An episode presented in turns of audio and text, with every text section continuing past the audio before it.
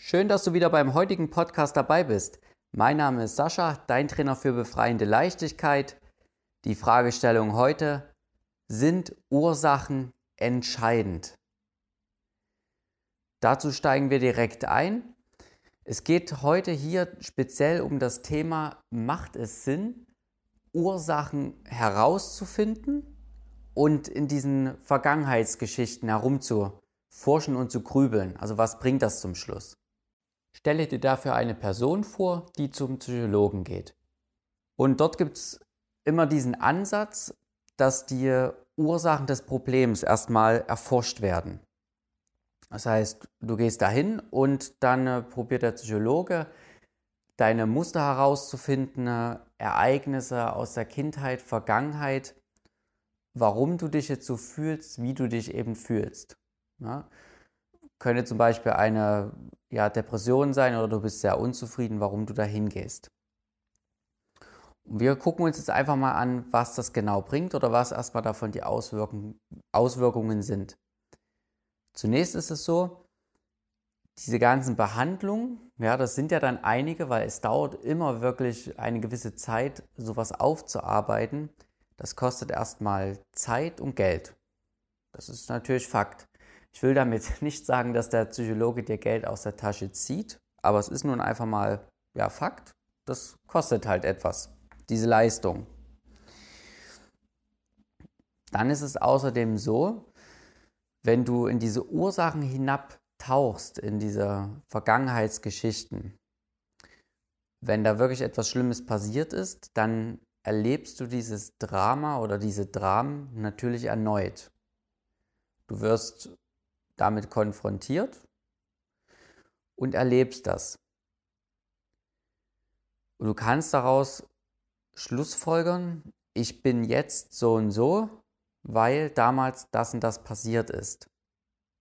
Also das heißt, du bekommst einen Zusammenhang hergestellt für dein jetziges Verhalten mit damaligen, ja, vergangenen Situationen und Themen. Und hier kommt schon das erste Wichtige, wenn derjenige, der dich behandelt, dir nicht gleich das Gefühl vermittelt, dass es trotzdem an sich nichts mit deiner Person zu tun hat, per se.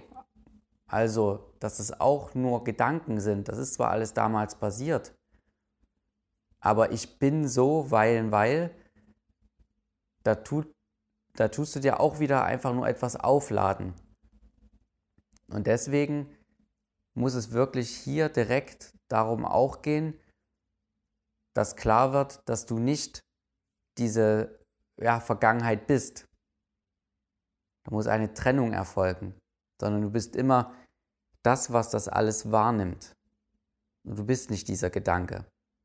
Und wenn das aber nicht passiert, dann kann da durchaus ein Problem entstehen, weil dir wird das alles von damals bewusst und jetzt sagst du, ich bin so und dann spielst du vielleicht diese Vergangenheitsrolle noch viel stärker. Na, da muss eine Trennung passieren deswegen. Und es ist auch fraglich, wie genau sind denn diese Ursachen und wie eindeutig, wie korrekt. Stell dir vor, die Person würde jetzt zu zehn verschiedenen Psychologen gehen.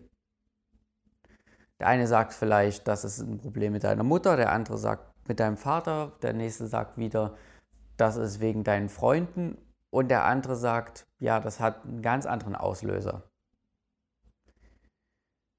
Ja, ich will damit nur einen Raum stellen, wie korrekt ist denn diese Ursache, wenn man bei zehn Psychologen war.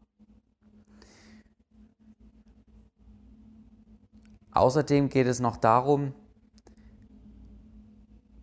die Depression an sich, man sagt ja, also wir nehmen jetzt an, es geht um eine Depression, dass diesem Thema Gedanken vorausgehen. Also das heißt, du fühlst dich schlecht und so weiter und so fort, bist halt ja eben in dem Sinne nicht zufrieden mit irgendetwas.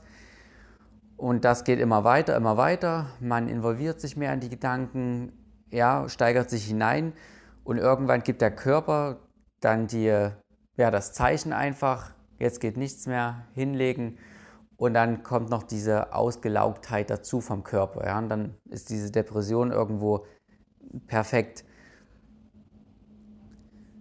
Und jetzt ist die große Frage, gibt es denn Depressionen? Geht denn immer irgendetwas vorher heraus? Also voraus? Die Wahrscheinlichkeit ist natürlich sehr hoch. Das denke ich auch. Das heißt, die körperlichen Auswirkungen sind zum Schluss dann einfach da, aber das ist eine Folge von etwas. Aber ich würde nicht das Wörtchen nie benutzen.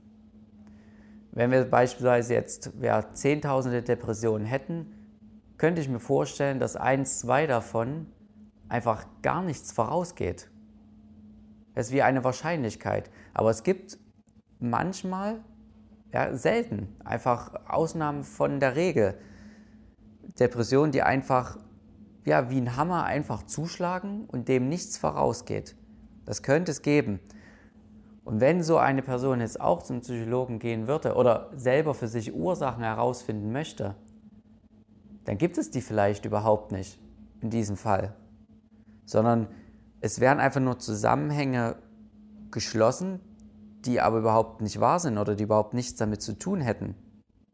In diesem Fall. Es würde gar keine Ursache existieren. Das auch nochmal so als kleiner Gedankenanstoß. Als nächstes haben wir noch dieses Thema, diese Ursachenfindung. Wie genau ist die? Weil stell dir vor, deine Vergangenheit ist auch schwammig. Wir können uns an viele Details nicht mehr ganz genau erinnern. Und man kann jetzt bewusst, ja, dafür muss man auch kein Psychologe sein, jemand anderes in eine bestimmte Richtung einfach hineinreden durch Kommunikation. Also sprich, ich könnte demjenigen einfach Wörter in den Mund legen und ihm so Zusammenhänge selber herstellen lassen, wo es überhaupt keine Zusammenhänge gibt. Ja, zum Beispiel, es geht um eine Farbe von einem Auto. Dann könnte ich dir auch fragen, ist es eine hellere Farbe oder eher dunkler und sah die vielleicht so in Orangeton aus? Und dann kommst du vielleicht, ja, so, es ist orange, stimmt, und dann ja, rot. Stimmt, es war rot. Das ist ja einfach ein Beispiel. Aber damit du dir vorstellen kannst, was ich meine, genügt das. Vermute ich mal, ja. Dass wir einfach durch Worte das bewusst auch in dem Sinne manipulieren können, wenn wir es denn wollten. So, also viele Dinge waren jetzt, ja, wie du siehst, ja, fragwürdig, weil sie einfach, naja, einen Beigeschmack haben, wenn man jetzt wirklich die Ursachen angehend und die Ursachen herausfinden will für sein derzeitiges Problem, warum das so war. Also in der Vergangenheit kramt. Ich würde jetzt nicht sagen, dass es per se alles schlecht ist irgendwie. Es hat seinen Grund und zum Schluss kommt es immer auf den Psychologen an oder der, der das mit dir durchführt, diese Vergangenheit aufzuarbeiten. Zurück zu unserer Fragestellung. Sind diese Ursachen zum Schluss entscheidend? Frage dich, was bringt dir es, diese Ursachen für dich zu wissen? Bevor du vielleicht auch sowas anfängst oder auf die Suche nach diesen Ursachen gehst, stell dir einfach mal vor, du wüsstest die Ursache dafür. Du hast sie schwarz auf weiß und du glaubst dir, das ist so 100% korrekt, nehmen wir jetzt mal an, und du hast dir das durch viele Stunden erarbeitet, du hast es jetzt wirklich vor dir stehen. Ist das jetzt aber irgendwie gelöst? Deine Unzufriedenheit im Jetzt, wo du erlebst. Was bringt dir das jetzt? Hat es dich jetzt irgendwie verändert, diese Ursache? Und ist es jetzt der Startschuss für ja, den äh, kompletten Aufsprung und die äh, komplette Wandlung von dir? Das ist die große Frage, die ich dir stelle. Und vor allem, bevor du losrennst, solche Dinge zu, zu untersuchen. Ja, für dich, die Vergangenheit.